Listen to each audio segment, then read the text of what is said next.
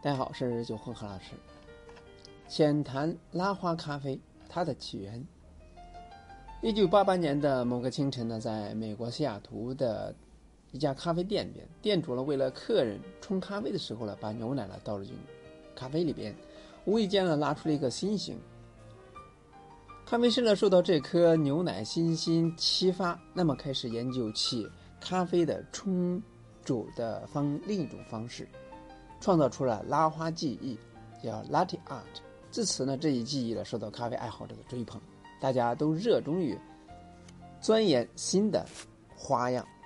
那让我们先看一下一些拉花的图案，找一些共同点，比如说郁金香，包括这个心形、千层心以及天鹅等等，是不是每一个图案都有一颗心的影子？其实呢，不管是最初的千层心、郁金香。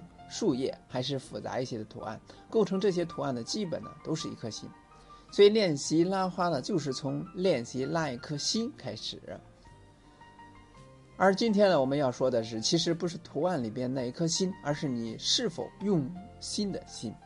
这个心呢包括你是否下定决心去学咖啡、学拉花，也包括你在学习的过程中是否在用心听讲，是否用心练习。更包括你是否用心去钻研，从而达到随心所欲、青出于蓝而胜于蓝。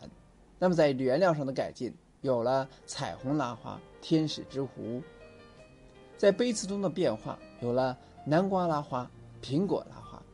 正是这些用心，成就了爱受人仰慕的咖啡师，成就了咖啡拉花，成就了门庭若市的咖啡馆。也要去成就我们关于咖啡的未来。